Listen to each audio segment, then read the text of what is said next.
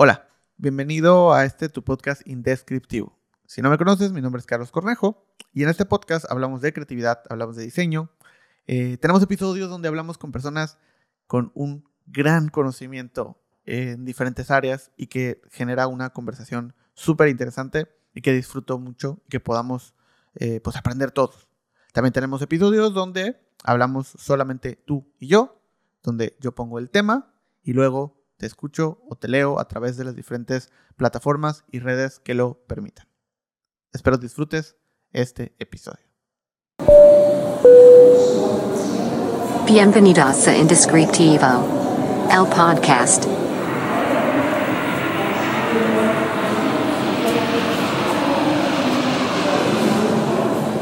Antes de comenzar, también quiero agradecer a nuestros patrocinadores. Eh, primero a Método Café con Cariño, una cafetería en Mérida, Yucatán, preparada específicamente con métodos manuales de eh, extracción de café. Si estás en Mérida, visítala, está en la hermosa colonia Miguel Alemán.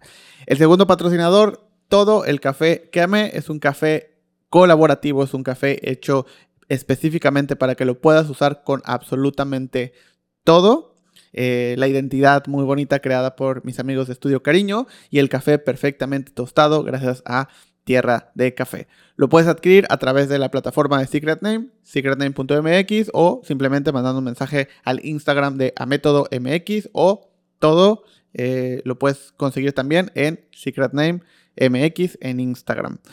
Y por último, también me encantaría recomendarte y pedirte que puedas adquirir mi primer audiolibro, No Compitas, Haz Compitas, directamente desde la plataforma de Secret Name, secretname.mx, un audiolibro que preparé con mucho cariño y que tiene absolutamente todo lo que necesitas para saber cómo colaborar y cómo sacarle el mayor provecho posible y conocer más de esta filosofía, no compitas, haz compitas. Hola, pues bienvenido otra vez a este podcast. Eh, esta semana, este episodio, es uno de esos episodios en los que tenemos invitados. Eh, pero, pero, esta semana es una invitada. O sea, si a veces he dicho, bueno, tenemos invitados o invitadas especiales, creo que este es como de lujo. 10 veces más.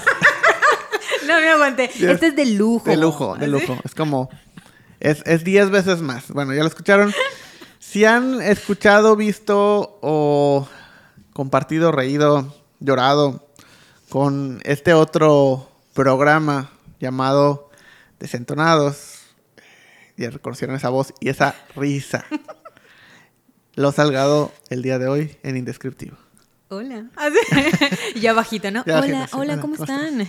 buenas noches. Con, español neutro, además. Además, buenas noches. Hablé como la de la de O.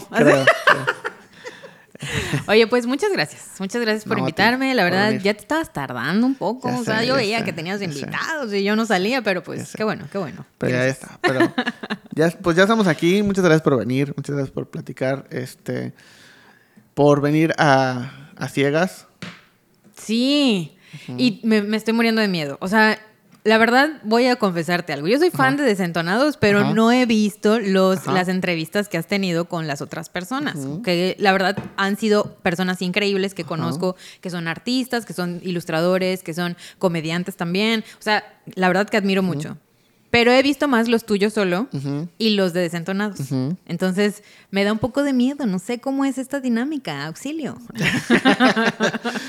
no, pues, o sea, básicamente ya tenía ganas de, invitarte y de venir. O sea, que, de poder grabar este episodio. Pero había una combinación extraña. O sea, uno en que hemos hablado muchísimo tiempo, o sea, cámara obviamente y fuera de cámara también, pero hemos hablado de muchos temas, de muchas cosas. Entonces, siento que es un poco, era un poco difícil porque, digo, los que nos están escuchando, nos están viendo.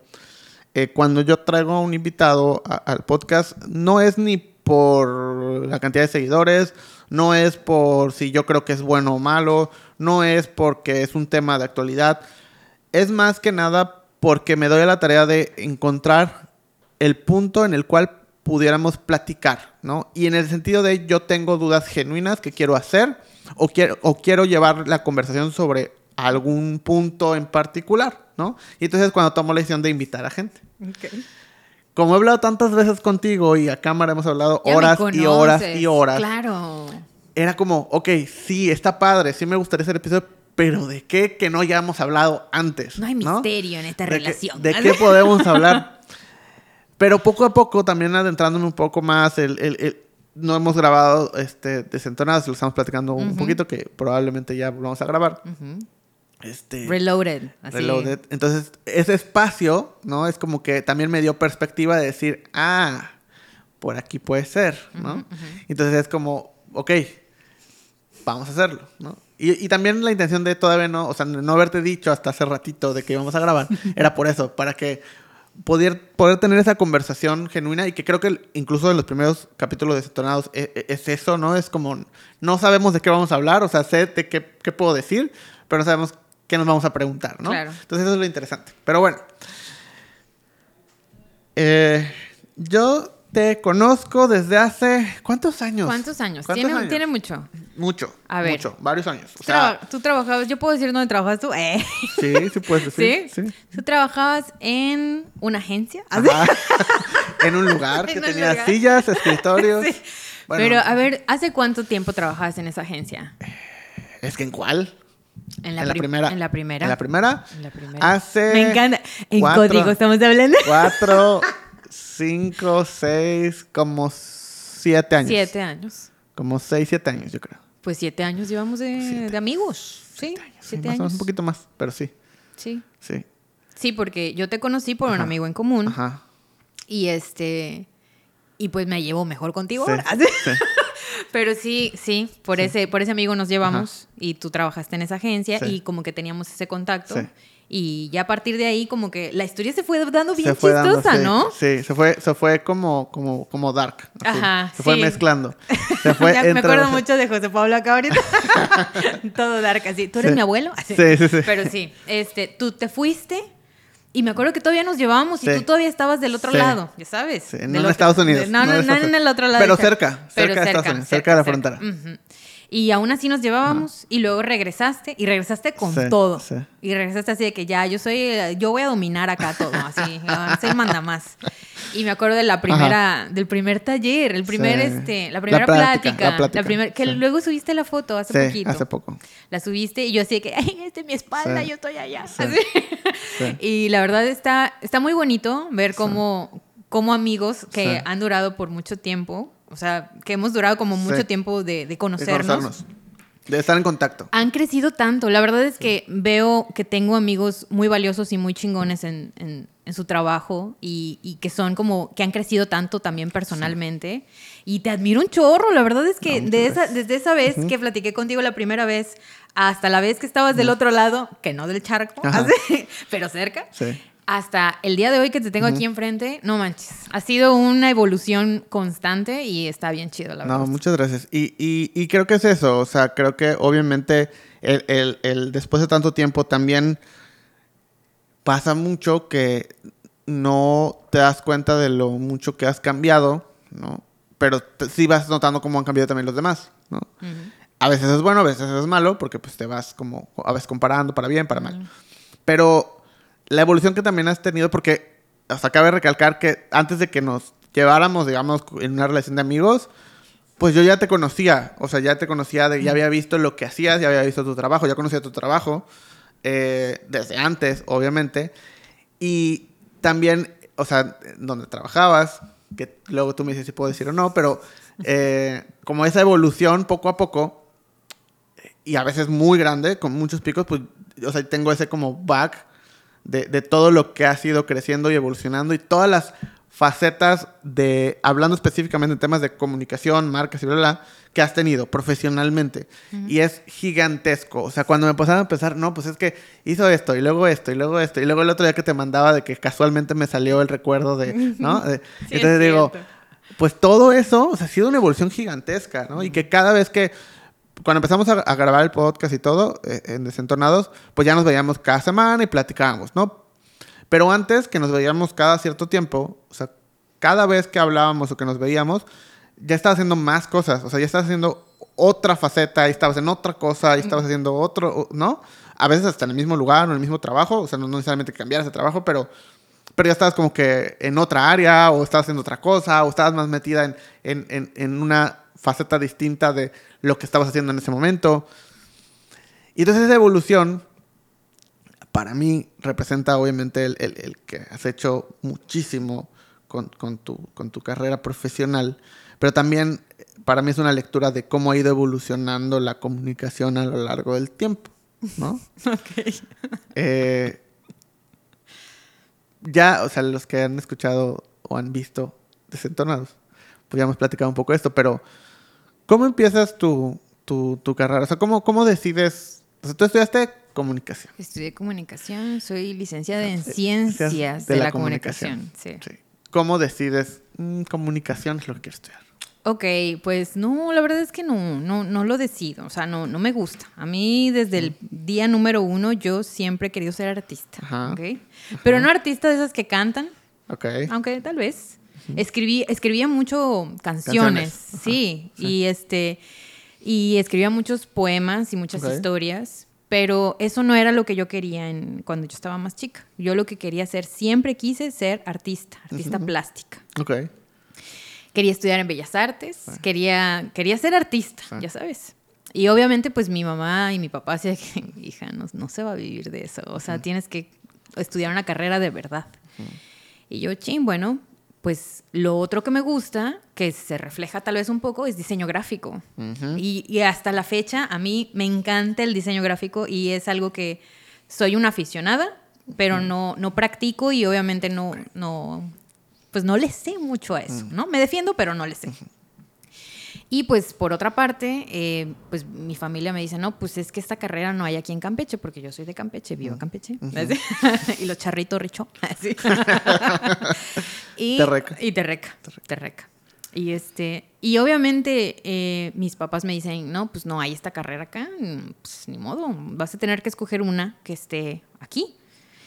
Y luego pues me voy a lo más cercano para mí, que era algo audiovisual, algo que me gustaba mucho y que hasta la fecha pues me sigue gustando mucho, que son las películas. Y la única carrera que estaba en Campeche, que estaba como disponible para mí, que podía tener, un po- tenía de hecho la creación de un cómic, que eso para mí era wow, y tenía una materia de, de O sea, creación de cómic. creación O de sea, cómic. de- la el mapa curricular había una materia de creación de cómic. Era una materia de diseño gráfico, Ajá. pero tenía como una como una rama, un proyecto Sí. que era Una unidad una era unidad cómic. exacto del cómic, ¿no? Y pues obviamente había cosas de películas. Y yo dije, pues esta es la que más se acerca a lo que yo quiero. Y esa carrera resultó ser ciencias de la Ciencias de la comunicación. comunicación. ¿Y, y, y tienes algún, o sea, o identificas algún origen de cuando decías, quiero ser artista? O sea, algún punto o algo que pasó o algo que un día encontraste una plastilina y dijiste, mira, un- o, o- o nada más fue algo gradual. Fue algo gradual. A mí siempre me ha gustado algo, lo, lo plástico, o sea, como lo, mm, las cosas manuales, pero tal vez no manuales como amigo de eh, cositas, ya sabes, Ajá. o sea, sino me gustaba mucho dibujar, me gustaba mucho pintar, me gustaba mucho embarrarme de, de- de O sea, trabajar con materiales. Materiales, exacto. Entonces, creo que desde ahí siempre me gustó esa, esa parte. Además de que siempre fui fan, aunque se escuche como tal vez muy snob, no sé, eh, de ir a museos. O sea, siempre me gustó ir a museos, ir a ver las pinturas, ir a escuchar a una persona leer poesía. Siempre me gustó eso. Y pues obviamente mi tía también influyó mucho, que le mando saludos a mi tía, porque mi tía me daba libros, o sea, me dio libros de Agatha Christie, me dio mis primeros libros así, me dio Moby Dick, me dio todos estos libros como Mujercitas, los, los, los libros como Clásicos. clásicos, ¿no? Y ella estudió comunicación. Ok. Y ella hacía cuadros con pirograbado, que es esta ma- madera quemada, Sí. y hacía cuadros increíbles. Y yo veía eso y decía, yo quiero hacer eso. O sea, yo, yo entendía como muy bien que las artes plásticas es algo que, que no sé, que nutre mucho a la gente. Y pues no, no hubo un punto en específico que yo dijera que quiero hacerlo, pero toda la, todo lo que me rodeaba sentía que tenía como ese, ese feeling, ¿no? Hacia eso. Ok, entonces, eh, bueno, te dicen, no, no se puede vivir de eso, entonces luego te vas a diseño y dices, "Eh, no hay carrera, entonces, y, y, eh, irte de Campeche no era una opción. No, porque nosotros somos tres, eh, entonces mi mamá siempre dijo, es que no le puedo dar uno más que a otro. O sea, Ok. tienen que ser los tres iguales. Sí. Los tres van a estudiar aquí en Campeche y no les voy a pagar a uno más que a otro. Sí. Y además yo soy la sándwich, yo soy la de en medio. Entonces era como que ni era la hija como mayor, Ajá. así de que, bueno, tú vas a ir por el futuro. O sea, Sí. no. Ni era la hija el chiquita o el hijo chiquito, que es como el consentido, como mi hermano, saludos a mi hermano. O sea, la verdad es que no era ninguno de los dos. Entonces era la de en medio y la más pesada en cuanto a Ya. que yo era la única que quería estudiar fuera. Ok. O sea, yo era la única. Y de hecho, tuve ese viaje que te dan en la Anáhuac, Ah, ok. que te ajá. llevan así de la- las universidades Sí. cercanas. ¿no? no sé si tú viniste a. a- ah, bueno, en Cancún. En hay Cancún uno. ahí, fui a la de. Cancún, sí. Mm, yo, bueno, yo vine la de acá. Ajá. Y yo me enamoré del cuarto de fotografía, Ok. me enamoré de- del el cuarto oscuro, Ajá. eh, de, la, de la clase esta que daban de, de, em, embalaje. O sea, Ajá. yo Sí. dije, no mames, yo quiero esto. Pero pues, Sí. la náhuac, Sí, además. claro. O sea, Sí. jamás iban mis papás a decirme, sí. tú eres la única que va a estudiar en la náhuac y los otros dos no. O sea, no. Entonces, pues, pues no se pudo. Simplemente no, no pasó. Sí, creo que, o sea, con mi experiencia también ahí, yo, yo pues estudié en una escuela privada, este, y es una escuela, era una escuela privada, pues cara, o sea, cara, ni siquiera cara porque fuera muy buena, solo porque era muy cara. O sea, y entonces todos los que iban eran, pues, personas em, extranjeras y, y que, pues, que tenían bastante dinero, ¿no? Entonces, y, y yo no. Lo que hacía, o sea, uno, obviamente, tenía una beca muy grande porque, pues, me iba muy bien en la escuela. Entonces, y, pues, me ofrecieron también muchas becas en muchas universidades. Cuando fui al, me acuerdo que, ajá, ese viaje de, de la Náhuac, que yo dije, es que no quiero estudiar aquí, o sea, no quiero a- a- me acuerdo, ni siquiera fue ningún, porque creo que te llevaban a- al cuarto, y luego te llevaban a una grabación, de, porque tenían como que radio, y Sí. tenían tele, y tenían Sí. no sé qué, entonces tú podías ir y ver. Y, Ujú. Recuerdo que no fui a nada, porque dije, no quiero ir y que me guste, porque no voy a Claro. estudiar aquí. O sea, ni voy a estudiar, ni, ni va a valer la pena, ni, ni, ni tiene sentido para mí, o sea, el esforzarme para bla, bla, bla. No, lo voy a odiar. Te recuerdo que no fui a nada porque no quería que me pasara eso, justo. Sí. Pero, De hecho, me estaba acordando de. eh, estaba más chica Ajá. y había este papalote museo del niño ajá, itinerante. Sí, sí, sí. sí. Llegó a Campeche. Sí. Y llegó con la cama de clavos y esas Sí. cosas. Y había una cabina de radio. Ok. Y me acuerdo que yo estaba, fíjate, ahorita que lo estoy, lo estoy como recordando, ese fue un punto en el que yo dije, no manches, yo quiero hacer esto. Porque veo la, la cabina de radio y yo digo, ¿qué es esto? Está padrísimo. Veo los micrófonos, todo. Yo digo, "Ay, aquí yo ya voy a poder. Sí. Y empiezo a hablar en esa cabina. Estaba yo bien chiquita. Y creo que eso es lo que más recuerdo de todo el papalote museo del niño itinerante. O sea, Sí. me, me encantaba eso. Eh, Fíjate que el otro día me estaba acordando de, o sea, como que desbloqueé un recuerdo y que conectó todo, todo, o sea, muchas cosas.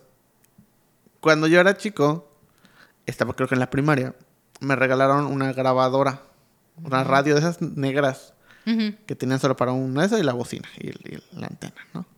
Que cargabas, era como una pildorita así como esta. No sé por qué, no me acuerdo por qué me la regalaron, pero me la regalaron. No sé si yo la pedí, no me acuerdo. O sea, estaba, yo tendría haber tenido, no sé, siete años, ocho años, ¿no? No me, no me acuerdo. No, menos, estaba en la primaria. Eh, bueno, no, sí, ¿Seis? entras a los seis, ¿no? La ¿Sí? primaria, sí, como siete, ocho. Estaba como en segundo tercero. Entonces me la regalaron de Navidad, este, no sé por qué. Y recuerdo que era de las que ya tenía como que la entrada auxiliar y tú le puedes poner unos audífonos, Sí. pero audífonos también con micrófono, porque tenía la opción de grabar sí. por alguna razón. Entonces me regalan un cassette en blanco y yo me puse a hacer un programa de radio, ¿Tú solito? yo solito. Para, creo que era- tenía que ser una tarea o algo así. Y digo, pues, ¿por qué no grabo un...? No, es como que, ah, pues sí, como el de la radio, como el que escucho ahí en la radio. Entonces era como de, de- creo que era de ciencias naturales, no sé, algo, pero entonces como que yo leía un libro y como sabías que el animal, no sé qué, no sé qué, no sé qué.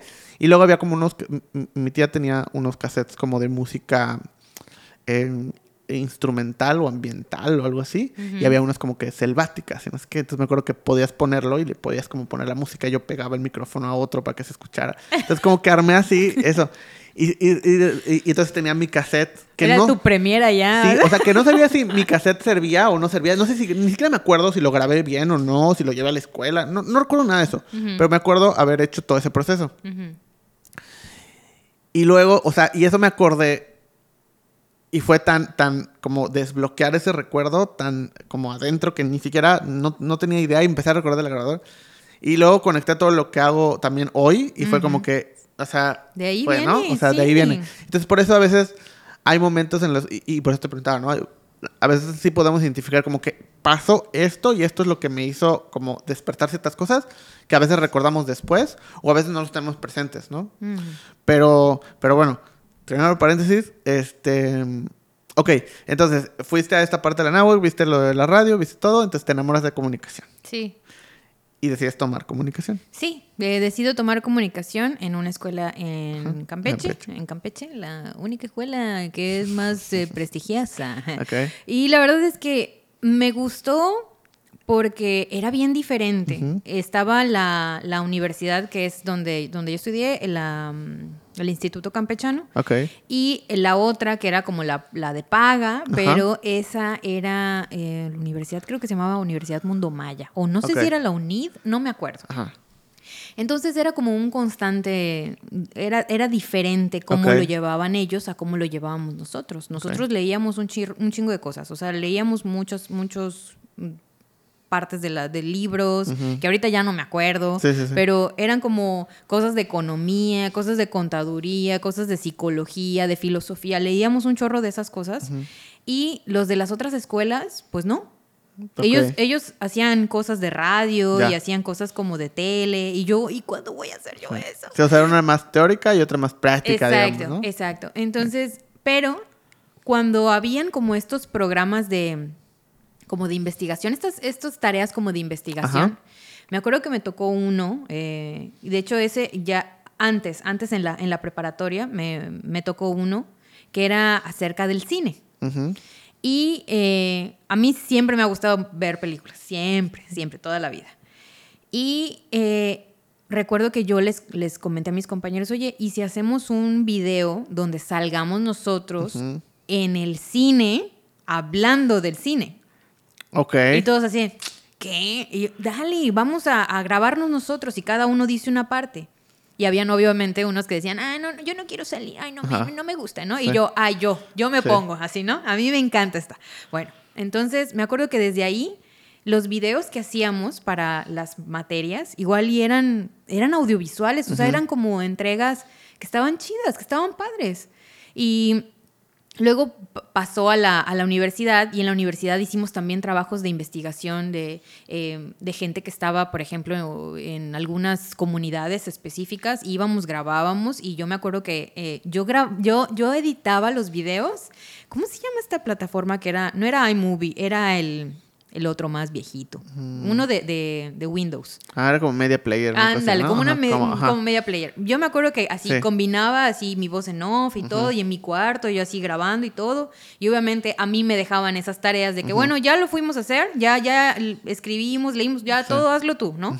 Y ya yo era la que estaba ya al final y se entregaba el proyecto y era como, obviamente, los proyectos que se nota que les haces como Ajá. ese esfuerzo de más. Sí. Y a mí me encantaban. Entonces, creo que, creo que sí, sí fue como parte fundamental para mí el, desde un inicio estos contenidos que no eran comunes, tal vez, que no eran lo que, lo que estábamos acostumbrados Sí, a ver. estándar. Eh, ah, entonces, eh, yo siempre buscaba esa parte como de diferenciarlo y que al momento en el que todos mis compañeros estuvieran viendo ese video ese, o, o esa exposición o lo que sea, dijeran, ay, oye, sí, sí le echaron coco, ¿no? Está padre. Y hasta les, les diera gusto, ¿no? Que estar viendo eso. Y pues nada, yo creo que por allá, por allá me, me, me, me empezó a interesar todo lo multimedia también. Ok. Avanzamos. ¿Cuánto tiempo fue la carrera? Fueron cuatro años, creo, cuatro años y cachito. Ok. Terminas la carrera. ¿Qué pasa? Antes de que termine la carrera, em, pues yo ya estaba trabajando. Yo trabajé desde antes, trabajé en muchas cosas. Ok. En- así, en muchas. Ok. Em, dos de ellas que voy a decir. Y dos. Eh, no, dos nada más voy a decir. Eh, una era en. em, trabajé en como de niñera. ok. Ajá. A, a mí antes yo decía, ay, odio los niños, Ajá. ¿no? No me gustan, ¿no? Sí. Y eh, trabajé de niñera Y me cambió también la perspectiva. Obviamente, ya una vez estando en contacto con niños. Ah, o sea, antes de niñera no te gustaban los niños. No, no. Ah, ok. Yo creí que durante. No, no, no, no, no. Ya cuando ya trabajé Ah, de niñera, trabajé muy poquito tiempo de niñera porque igual y habían, eran las amigas de mi mamá, ya sabes, que Ah, tenían hijas ajá. más chiquitas. Sí, y ya pues, tú- te contrataban. Y eh, el otro trabajo fue en una tienda de artículos religiosos. Ok. Loquísimo. Loquísimo porque Sí, no- llegaban no, a me la imagino, no me imagino. Jamás. Llegaban a la tienda y me decían, oye, tienes el, este, no sé, el santo tal. Y yo, ¿ah? Así como que, no sé, Sí. no he leído nada de eso. Y aunque realmente mi familia es católica, pues yo no soy así tan católica que digamos. Entonces, eh, pues nada, eh, llegaban a la tienda, me pedían cosas religiosas y yo no tenía idea de... Pero pues fue, buen, fue un buen... Como, como señora cajera de, de Walmart que no se sabe todos los códigos de las frutas. Exacto, Saca exacto. librito. Exacto. Oye, ¿ese es, ¿es perejil o cilantro? Es como, ah. ¿Cuál, es el, ¿Cuál es el salmo? ¿Cuál? Sí, así, sí. así, exactamente. Eh, Estuve trabajando muy poquito tiempo de, de ahí también, en, en esa tienda. Y ya después, ya más pegado a, a la licenciatura, pues estuve ya trabajando en diferentes eh, medios de comunicación. Ok. Estuve trabajando en dos televis en tres televisoras. Estuve de productora, estuve de eh, estuve redactando guiones para noticieros, estuve eh, haciendo producción también de video en eh, un programa que se llamaba ¿Qué sexo? Ok. que era cosas de cosas relacionadas a la sexualidad. Ajá. Y me encantaba ese programa, me encantaba. Eh, eran dos sexólogos Ajá. que se juntaban a hablar justamente de pues de cualquier cosa relacionada al sexo, ¿no? Relacionada a, a la sexualidad, más a la sexualidad. A la sexualidad. Y era un programa de tele. De televisión. Entonces eran todos los miércoles en la noche, porque aparte no les dejaban como sí, claro. contar muchas cosas Sí. al Sí, aire. porque era tele abierta, ¿no? Era tele, era tele en local. Local. Ah, Ujú, ok. O sea, era por cable, pero local. Ajá. Y este, y eh, pues eran, eran dos, dos, dos psicólogos que también pues a- a- hablaban de muchas cosas y ahí aprendí un chorro de cosas también porque pues ellos daban como un tema, pero pues nosotros, eh, la parte como de producción, salía a entrevistar a la gente a la calle. Ok. Entonces salía a entrevistar así de que, ¿y tú qué opinas de los dildos, no? Ok. Y la gente, no, pues es que a mí no me gusta eso, ¿no? Y había Ajá. gente que de plano no le gustaba salir en tele y era como estar cazando Sí, gente, sí. era como... Y tú ibas a hacer las entrevistas. Yo iba a hacer las entrevistas. Y luego, pues yo iba a, con el editor y yo le decía, ponle esto, quítale Ajá, esto, ok. ponle lo otro y todo, ¿no? Y pues eso sucedió en la licenciatura. Ajá. Este, Todo esto es mientras estabas estudiando. mientras estaba estudiando. Después de ese, de ese primer acercamiento con la, pues con producción, estuve trabajando en otra televisora que era de Campeche y ahora ya trabaja, ya, ya está de full aquí en, en Mérida. Ok. Y este. Y ahí aprendí un chorro. Ahí estuve como de, de producción también. Estuve eh, coordinando a los eh, reporteros. Ajá. Qué rollo, ¿no? O sea, que jamás me imaginé yo que era un estudiante y que estaba yo coordinando la- la- las notas de los, de los reporteros. Reporteros. Y había notas que a veces no, los reporteros a veces no llegaban. No llegaban con las notas, entonces tú te tenías que sacar de la manga una nota porque la- el noticiero era a las 2 de la tarde. Ya. Y había como un... un, Sí, un esquema. Un esquema. Y además yo era la que conducía el, el noticiero. entonces yo, hacía de todo. Entonces yo tenía Sí. que estar en maquillaje, en vestuario, en una hora específica. Y era un rollo también. Entonces eran O sea, días... coordinabas a los reporteros y además tú presentabas las noticias. Sí. Ok. Y yo redactaba pues el Sí, guion ajá. que yo... o sea, el guion ajá. que tú misma ibas a decir. Ok. Y además pues estaba estudiando. Entonces, y en ese entonces fue cuando me volví adicta al café. Ok. Ahí fue, Pues sí. fue como donde yo conocí realmente el café. Sí, digo, o sea, quiero pensar, tú me dirás, o sea, que, que, que la experiencia, pues está padre, ¿no? O sea, pero. Ya viéndolo desde aquí, Ajá. estuvo padre. Ajá, o sea, que está padre el hecho de que, o sea, si hagas todo eso, porque aprendes, pues todo, ¿no? Desde salir a cuadro hasta. O sea, y que también tener como esta perspectiva de. Lo, porque muchas veces. O sea, porque me ha tocado, por ejemplo, escribir guiones, ¿no? Pero si no sales a cuadro, no tienes la misma como visión de qué puede funcionar mejor y qué no, o cómo conectar, ¿no? Cómo también darle espacio a que la persona que está hablando pueda meter su forma y que no se sienta que está siendo robot leyendo. Sí. Ajá. Entonces, que, que sí, o sea, sí le das como un guion prehecho, pero también hay espacios donde puede meter como que cierto detalle personal del, del que está cuadro, ¿no? Si quiere, porque hay unos que no, no, ¿no? Sí, Pero, ajá. Pero entonces el, el poder escribir tus propios contenidos y luego decirlos, pues te da un cierto feeling que seguramente para un futuro te puede servir más, ¿no? La verdad es que sí, eh, sí me gustaba mucho. Llegó un punto en el que, pues, eh, al principio, de hecho me lo decía como la, la productora, Ajá. que era la que me contrató, eh, me dijo, si te vuelves a confundir leyendo el prompter, ya no regreses. Ok. Así me lo dijo. Sí. Y yo estaba vuelta a nervios. Y recuerdo que me veía, regresaba yo a la casa llorando, así de que necesito hacerlo bien porque esto es lo que quiero hacer el resto de mi vida. En ese momento, mira, la Sí, Lorena súper sí, ingenua, o sea, no sabía lo que le esperaba Pero es, que, todavía. pero es que además en ese momento, o sea, ¿cuántos años tenías? Veintitantos, ¿no? Mm, sí, como, pues 20, sí, 21, Ajá. tal vez. O sea, es que en ese momento esa es toda tu vida. O sea, no, y más si estás en un trabajo tan intenso, es, sientes que si te despiden en eso, ya te se acabó tu carrera y nunca vas a hacer nada y vas a ser vagabundo. Exacto. O sea, ¿no? Además, además de los de los tres eh, eh, no- eh, televisoras Ajá. locales que habían ahí en, en Campeche, esa era la, La más, más importante. importante. Sí, sí, ¿ok? sí. Esa era la, la top. Obviamente, yo tenía que seguir ahí. Y pues el prompter funcionaba como todos los prompters funcionan, pero para mí era así desconocido y pues... Es que además estabas estudiando, o sea, Sí. no es como que tuvieras la, no tuviste una clase de prompter, o sea, yo no, o sea, fíjate que nu- nunca en mi vida me ha tocado leer un, un- un prompter como tal, Es, es porque eres afortunado. Ajá, es- Sí. pero, pero incluso hay un, hay un filtro de TikTok. Que para leer rápido. para- Ay, sea, me como encanta. Que, que lees el prompter, o sea, como que es como es truco de prompter, ¿no? Sí. Y lo he intentado hacer, o sea, hay veces que se me ha salido, pero hay veces que, que no. Mm. Y para mí es muy difícil a veces, o sea, siento que no podría leer, o sea, usar un prompter porque no podría leer lo que alguien más escribe para mí. Creo que sería muy Ay, difícil. qué pesado. Lo adaptaría. o sea, sí. creo que es, sería muy difícil. Hasta lo que yo escribo para mí lo adapto siempre a la mera hora. O sea, nunca lo leo tal cual, ¿no? Entonces creo que es, es, es complejo.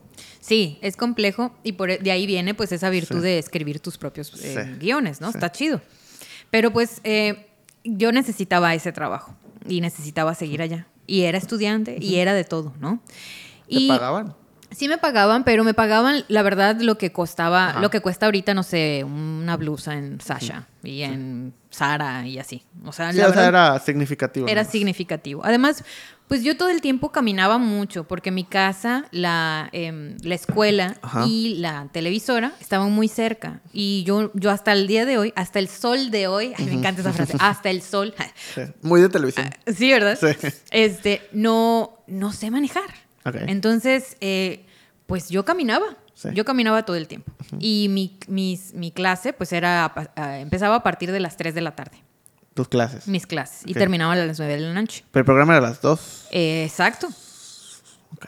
Y yo tenía que estar en, eh, la, en el- en la televisora a partir de las 10 más o menos, 9, 10, para que me diera tiempo de Pues sí, recapitular esas notas. Y de maquillarte y de vestirte. Y de todo, ¿no? Entonces todo mi día estaba ocupado, todo mi día. Y creo que ha sido eh, la etapa de mi vida donde he hecho más cosas Ajá. Que nunca. O sea, porque yo hasta salía a correr al malecón. O sea, yo no entiendo cómo lograba eso. Ay, extraño tanto esa... Es que pues cuando eres joven, o no, sea, no te importa nada, ¿verdad? no te importa nada porque comes cualquier cosa, Claro. porque no te hace daño. O sea, la realidad es esa. O sea, sí, o sea, sí es un tema de, de, de- de que cuando eres joven, uno, te importa menos tu, tu salud, ¿no? Porque además, pues no te afecta tanto. O sea, puedes comer mal un mes y no te va a pasar nada. Sí. O sea, ya a los 30 comes mal un día y ya no puedes Sí. comer normal durante un mes. claro, O sea, sí. ¿no? Y- sí, pues sí. Sí. Pero bueno. Y este, y pues nada, eh, hago lo que puedo, continúo trabajando ahí en el noticiero y la verdad me sale muy bien. Me, me, me, me, acostumbré a trabajar con el prompter, tuve entrevistados que me pusieron muy nerviosa, tuve crisis también políticas ahí donde habían campesinos golpeando la puerta de la, del noticiero y yo dando las noticias, la noticia que hablaban de ellos, en la que hablaba yo de ellos mal, básicamente. Entonces, peligro constante pero me encantaba. Me encantaba y yo decía, esto, esto es. Hasta que llega un punto en el que, pues yo decido moverme de televisora y mm, no sé si quiero como contarlo todo, solamente que no se da esa oportunidad y decido ver en otros lugares. Trabajar en otra cosa. Porque digo, a lo mejor y la televisión no es lo mío y a lo mejor y puedo trabajar en otra cosa. Y empiezo a meter currículums por todos lados y empiezo a lograr como cachar algunos, algunos, algunas chambas en Ciudad de México. Y mi mamá, no te vas a ir a Ciudad de México. ¿Para esto ya, ya te habías graduado? Ya. Ya, ok. Ya, ya. Eh, obviamente pasa em, otro, otra, otra oportunidad de trabajo en Ciudad del Carmen, en Campeche. Y mi mamá... Menos. Ahí no te vas a ir a Ciudad del Carmen, no. Y cacho dos oportunidades aquí en Mérida. Y me dice, pues Mérida no está tan mal, está bien. Además, ya tu tía conocía, porque mi tía es egresada en Aguac. De Mérida. De Mérida. Ah, ah, bueno, perfecto. ¿Y vivía aquí? Vivía aquí. Ah, ok. Pero no, no, no. Vivía cuando estudió. Mi tía ya, ya, ya estaba viviendo en Campeche. Ah, ok. Para ese momento histórico ya estaba, ya se había regresado en Campeche. Pero mi mamá estaba como familiarizada. Sí, o sea, como que fue, no le pasó nada, todo bien. Exacto, ¿no? Estaba bueno, vamos. Y me acuerdo eh, que le dije a mi mamá, ok, eh, ¿estás consciente que si voy, voy a vivir allá? Y mi mamá, pues sí, o sea, ¿qué más? Y me acuerdo muy bien de ese trayecto en el que yo guardé todas mis cosas en el coche y mi mamá me trajo aquí a Mérida y mi mamá venía con lágrimas en los ojos. Me acuerdo perfecto. Y mi mamá me decía, te admiro mucho, me decía porque tuviste el valor de hacerlo a esta edad. Yo no sé si lo hubiera podido hacer, me dijo. Y, qué bueno que lo estás haciendo. Me duele mucho, pero qué bueno por ti. Y te voy a apoyar siempre. Y las dos así, ¡ah! llorando, ya sabes, en el coche. Me encantó, me encantó esa, esa, experiencia. La, la, tengo todavía muy latente y no se me va a olvidar nunca. Llegamos aquí y tuve entrevistas en dos lugares. Uno que era como una casa, la verdad que no, no estaba tan chido. Pero, ok, te viniste a vivir aquí, todavía no tenías trabajo. Era, vamos a ver. Sí, no, vamos a ver. Vamos a probar suerte. Sí, vamos a probar suerte. Este, voy allá a la primera casa, eh, no, no, me encanta, o sea, como que había gente como muy fresa, la verdad, no me gustaba. Y luego voy a otro lugar que me pierdo, que no encuentro la oficina, pero el momento en el que yo entro, me recibe una persona súper amable. Y me dice, oye, yo sé que no sabes nada porque eres egresada y tu, tu, experiencia es de televisión. Entonces, yo te puedo enseñar. No hay problema. Y te pago. Y yo, ok. Eh, pero me di, me di de lujo, ¿no? Dije, bueno, pero tengo otra opción, entonces voy a, voy a pensar. Ah, está bien, piénsalo. Salgo de allá, le cuento a mi mamá, oye, me gusta más esta. Y mi mamá así como en el nudo en la garganta. Y me dice, pues, este, pues llámales y diles, diles que te presentas entonces el lunes. Y pues les llamo y les digo, ya, ya lo pensé, así, todo rápido, ya, está. Y les digo, está bien, sí, sí, quiero trabajar con ustedes, ¿no? Y en ese momento, pues nos vamos a, yo ya había investigado como casas y todo. Y pues me queda a vivir con una señora en ese momento que se llamaba Doña Pilar. Doña Pilar, muy linda la señora. Y rentaba sus cuartos. Entonces, eh, pues yo iba a estar dentro de la casa, pero pues iba a vivir en un cuarto. Y a partir de ahí, pues mi mamá, con lágrimas así horrendas, me deja y me dice, te va a ir bien, no te preocupes, estoy al pendiente de ti. Y me deja y se regresa a, Campeche. Y pues fue mi primer trabajo fuera. La verdad, ahorita que lo pienso, digo, ¿cómo chingados? O sea, ¿en qué estaba pensando? Pero pues estuvo chido. Estuvo chido porque no sabía manejar, no sabía nada de Mérida, no sabía cómo llegar a la oficina, no, no sabía lo que iba a hacer. O sea, yo tenía experiencia en televisión y ellos, y ellos no sabían qué era, no sabían en qué iba a trabajar. ¿Pero de qué era la empresa? ¿Era de, Era una agencia de de publicidad. qué publicidad? Ah, ok. O sea, pero tú ya sabías que era una agencia de publicidad. O sea, mm, no, o sea, no. Pero tú mandaste tu... O sea, ¿viste la... ¿Qué pasó? eh, lo que pasa es que vi una cosa que decía community manager. Ajá. Y para mí dije, pues quién sabe qué es, pero es algo de comunicación. quién sabe. Ok. Y yo mandé, Ok. yo mandé. Pero lo viste en Facebook y así de que... No me o- acuerdo dónde lo vi, no sé si lo vi como O en CompuTrabajo, ese compu- tipo de cosas, en ¿no? ese Ah, tipo ok. de páginas. Ya, tú así. viste como... Ah, Me- mandar. me, me mandar. vale, yo lo mandé. Sí. Y allá lo recibí, Ok. entonces yo no tenía idea de qué Sí. era. O sea, me gusta la comunidad. Ajá, me va. gusta la comunidad, así yo hablo mucho, así, pues no me importó. Ok. Está bien. Llegué ahí y obviamente pues ahí fue mi primer acercamiento con la Publicidad. Con, con la comunidad. ¿eh? no, con la publicidad Ajá, digital. Ah, ok. Además digital. Sí, Ok. sí, digital. Y con todo lo relacionado Sí. a Facebook, Twitter, Instagram, que eran los que habían en Sí. ese momento.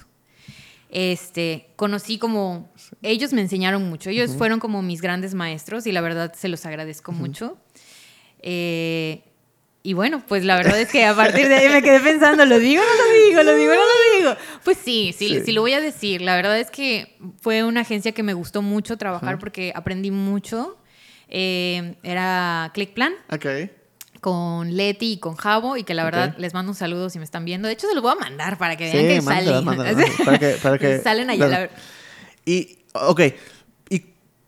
Ok, estamos en este punto donde pasaste de, la, de los medios tradicionales, digamos, ¿no? Tele. de lo- y además lo más, digamos, profundo de los medios tradicionales, ¿no? Es estar en la calle, estar en la nota, o sea, buscar la nota, estar en el, en el- en el show El real. Y luego estar a cuadro también. O sea, eh, sí, estuvo intenso. Y, y de ahí te pasas a algo que, además, o sea, digamos, en medios tradicionales en ese momento es, lleva décadas. Décadas de información, de cosas, de lo que sea, ¿no? Seguramente digo, eh, habrá gente que estaba trabajando en la televisora que llevaba, no sé, 10 años, Sí. 15 años, 20 años en el medio. Sí, sí, me acuerdo que, que como que no les caía muy bien porque yo era una estudiante y pues yo había salido a cuadro. Sí. Entonces yo así de que, puta, entraste por la puerta grande, Sí. me decían. Entraste bien. Sí. Y yo, "Pues, gracias. O sea, como que yo ni idea de Sí. cuánto tiempo requiere Sí, también. llegar el a estar- ese punto. Exacto, sí, ¿no? totalmente. Este, ok, entonces te vas a otro mundo totalmente, que ahora es el mundo digital, donde es pues, una computadora el, ¿no? el 100%, el 99% del tiempo, en publicidad además, eh, de pasar a escribir pues noticias a comunicar sobre marcas. Sobre ¿no? marcas. ¿Cómo? O sea, hubo un, a- un choque, hubo, fue, fue sencilla la transición, lo o sea, ¿cómo lo sentiste o cómo lo sentías en ese momento? Digo, obviamente hoy, en retrospectiva, pero ¿cómo te sentiste esas, no sé, primeras semanas, primeros meses, primer año? ¿Sentiste alguna diferencia o algo muy significativo que dijeras, esto me costó más trabajo o esto fue más fácil de lo que pensé o... Pues sí fue difícil porque de ha- haber trabajado como en una empresa como muy, o sea, como muy estructurada, sentí que estaba trabajando en una empresa que era muy libre, o sea, que era como muy relajada. Ajá. Y yo de tener un horario específico y un tiempo y vamos, de maquillaje y no sé qué, y guion y dale, prompter, y hacer todo eso a poder programar cosas, eh, trabajar en HotSuite, o sea, de las los publicaciones Sí. de Twitter, este, que era como un poco más relajado y eso yo creo que me, me costó un poco de trabajo entenderlo también. Pero después, el hablar como si fueras una marca, me encantó. O sea, trabajábamos en ese, en ese entonces con Carl's Jr., con eh, Borana, que era una marca de maquillaje, y también trabajábamos con Frost Ok. Y me encantaba. O sea, no manches, Frost era, era mi marca favorita porque era el helado. O sea, era helado. Estabas hablando como si fueras una máquina de helado. Estaba padrísimo. Entonces, era como muy divertida y se podía hacer cosas como visualmente chidas. Y me acuerdo que, pues, ahí en ese entonces conocí a nuestro amigo en común Ok. eh, que él es diseñador y hacía cosas padrísimas para esta marca. Y me acuerdo que yo le decía, oye, ¿y qué tal si haces una, una piña que tenga el interior de una fresa y que sea un, un sabor diferente? Y él, a huevo, sí, vamos a hacerlo. Entonces hacíamos cosas bien padres con la marca y me gustaba mucho. E- Era una de mis marcas favoritas. Pero después de eso, después de un tiempo que pasó ahí, que, que pues como que no, no sentí eh, que estuviera avanzando más que solamente eso, pues yo ya quería probar otra cosa, ya, ya quería ver qué, qué había, ¿no? Para mí. Y en ese entonces, si no me equivoco, eh, empiezo a trabajar. Trabajé, creo que dos meses, tal vez, dos meses. Estuve trabajando en un corporativo de... de em, carnes al pastor. Ok. Ok, estuve en un corporativo de carnes al pastor. Lo voy a dejar así. Ajá, sí. Dos meses estuve nada más, la verdad. No, no duré nada porque era horrible Ok. y ya. Así, Eso es todo lo que voy a decir. es No era aparte, dijiste corporativa de carnes al pastor, entonces me imaginé taqueros con portafolio. Oye, sí, ¿eh? suena un concepto bastante Ajá. interesante. O sea, es como que en la, Traigo compu- en la tacos. computadora, pero con su gorrito escribiendo. Sí, no. En Excel. Sí, éramos esos. Dos con todo. Sumar. Con piña. Código piña. No, la verdad es que sí. eh, conocí gente, una, una persona en específico que me ayudó muchísimo a pasarme a otra agencia. Ok. Y que me acuerdo que ella me vio y me dijo, tú no perteneces a este mundo, o sea, tú no perteneces a esta parte corporativa. Te voy a ayudar a pasar a donde sí perteneces. Y hasta la fecha, pues no nos hablamos, pero es una persona que cambió, de no haber sido por ella, no hubiera estado en todos los demás lugares. Ok. Y se lo agradezco mucho, la verdad. Eh, el caso es que ella me dijo, te voy a, te voy a con- congeniar una cita con el dueño de una agencia Ujú. y pues a ver qué pasa. Sí. Y me acuerdo que llego a esta cita. Obviamente yo tardé creo que dos meses en este corporativo de tacos. y este, llego a esta cita y yo la verdad no tenía idea de cómo redactar un currículum, ¿ok? Ok. Porque, o sea, no sabía, no Sí. sabía. Me acuerdo que lo primero que me dijo, es que igual y no se me olvida, me acuerdo, lo primero que me dijo, este que fue mi jefe, Sí. me dijo, ¿quién pone preescolar en su currículum? Me dijo. Eso me dijo. Y yo, apenadísima, porque yo, yo obviamente no Sí, sabía. sí, sí, sí. Se burló de mí un chingo. Y yo, y yo, yo lo puse, perdón. Y obviamente nos caímos muy bien. Ajá. Y pues esa agencia me hizo también crecer muchísimo. Eh, y ahí también se lo agradezco mucho porque me llevó muy bien con, con el dueño y que hasta ahora pues seguimos, seguimos llevándonos muy bien. Y esa agencia es Qualium. Entonces a- ahí trabajé dos años y cachito más Ajá. o menos. Tal vez un poquito Sí. más, no me acuerdo.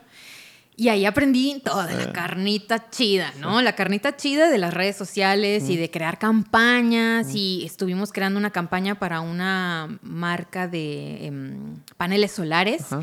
donde pintamos todas las paredes de verde de- y decían frases como cosas relacionadas a, a- a que la luz, a que la CFE y que no sé qué. Padrísimo. Me encantaba hacer eso.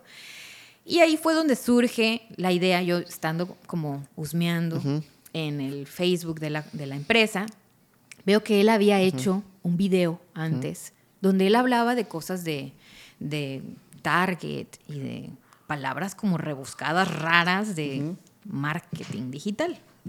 Y yo le dije, oye, ¿y por qué no continúas haciendo eso? Y me dijo, ay, no, o sea, la verdad es que no, no, no estaba tan chido, o sea, no me gustaba. Y yo le dije, oye, ¿te late si yo, si yo hago unos? Vamos a intentar, vamos a hacer un, un video donde yo salga hablando de cosas de marketing. Y me dijo, pues a ver, va, arma una propuesta y a ver qué sale. Y yo, dale, pues agarré como a mis amiguitos de allá y le dije, dale, pues vamos a hacerlo. Y, y- y yo divirtiéndome, como siempre, porque a mí siempre me ha estado, me, siempre me gustó salir a cuadro. Entonces me paro, ya tenía un chorro de tiempo que no salía a cuadro de nada. Entonces el primer video del videoblog de Qualium, Sí. Salgo parado así como toda seria. Hola, bienvenidos al videoblog de Qualium.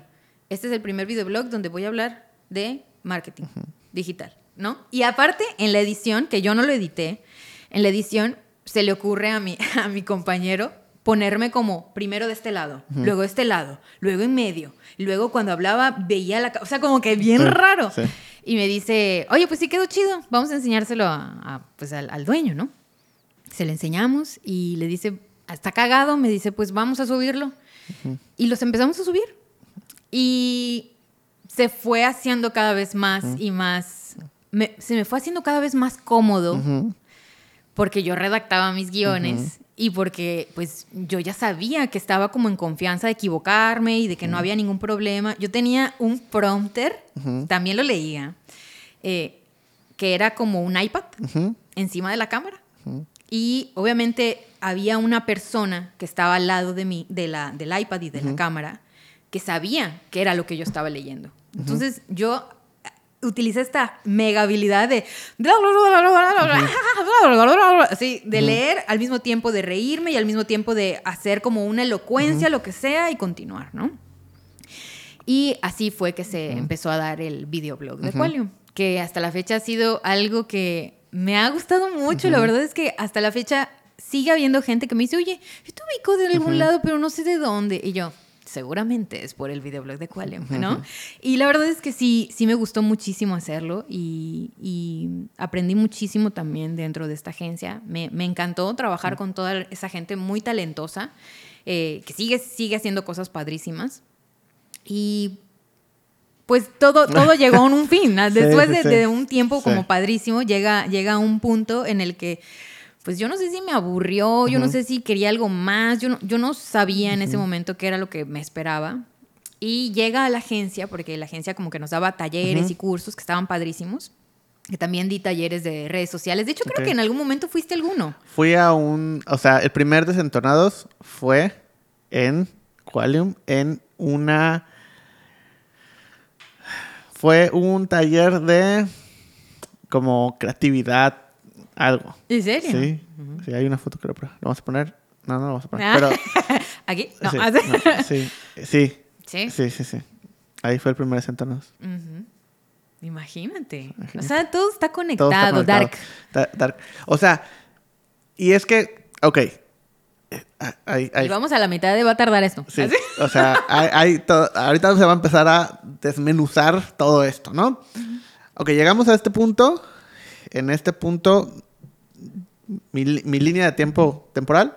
Este, yo estaba en una agencia, sea publicidad. Este, y pues ya empezaba a conocer a otras personas que hacían lo mismo, que estaban en otras agencias y obviamente ubicas. Y obviamente, por ejemplo, punto uno, el, el videoblog fue algo importante en el sentido de la comunicación de manera local, ¿no? Y no solamente en el hecho de que pues obviamente yo estudié mercadotecnia y negocios internacionales, ¿no? Entonces, eh, para ese momento yo seguía, no, ya, ya no estaba estudiando, seguía estudiando. ¿Te acuerdas en qué año fue? ¿El videoblog? El videoblog fue 2016. Tal vez. No me acuerdo. No me acuerdo. No me acuerdo si seguía estudiando o no. no la verdad no, no, recuerdo, pero creo que no. Pero no, porque no eres más chico que yo. Pero mi carrera es de cinco años. No, no, no creo. Y yo entré. Porque yo estuve como un año, casi estuve dos años creo que en ClickPlan. En ClickPlan. Bueno, tal vez no. Tal no, vez no, tal vez no. Tal vez no. Pero bueno, este, es que hay una línea muy difusa entre cuando estaba estudiando y cuando ya no. Mm, igual me pasa. En esa época. Pero bueno, porque estaba trabajando en el mismo lugar. Eh, ah, bueno, hablando del tema corporativo, yo, yo estaba, o sea, llegué al estudiar la, la, universidad, llegué a Mérida, no conocía a, a nadie ni a nada. Llegó un día, un domingo con mis cosas, a ver dónde me iba a quedar, porque el lunes entraba a la escuela. Así. Entré y me tomó como dos meses darme cuenta que no iba a aprender absolutamente nada en la universidad. Y que todos hablaban raro. Y que todos hablaban raro. Entonces me empezó a, a, buscar dónde trabajar, ¿no? Entonces en el semestre 2, bueno, no, en el primer semestre 2, 3, más o menos por ahí. No, sí, dos, en el semestre 2. Entré a trabajar en un corporativo, un corporativo departamental. ¿Así lo vamos a dejar? Sí. Ah. No, fue Gran Chapur. ¡Ah! ¡Qué difícil! ok, está bien. Fue Gran Chapur. Fue horrible. No. Horrible. Ay, no. Horrible, horrible. Fue muy feo. Fue muy feo. Y... Reviviendo las memorias. recuerdos de Vietnam. Fue feo. Recuerdos de Vietnam. fue muy feo y me acuerdo que me frustré mucho por muchas cosas y, y ya, ¿no? Entonces dije, no, esto no es para mí. Eh, porque además, o sea, contexto más grande, yo desde que tengo cinco años sabía que quería dedicarme a la publicidad. Mm, o sea, desde siempre. Solo que fui como que puliendo en qué parte, ¿no? Es como comerciales. Ok, sí, pero escribirlos, producirlos, grabarlos, eh, eh, no sé, eh, crearlos.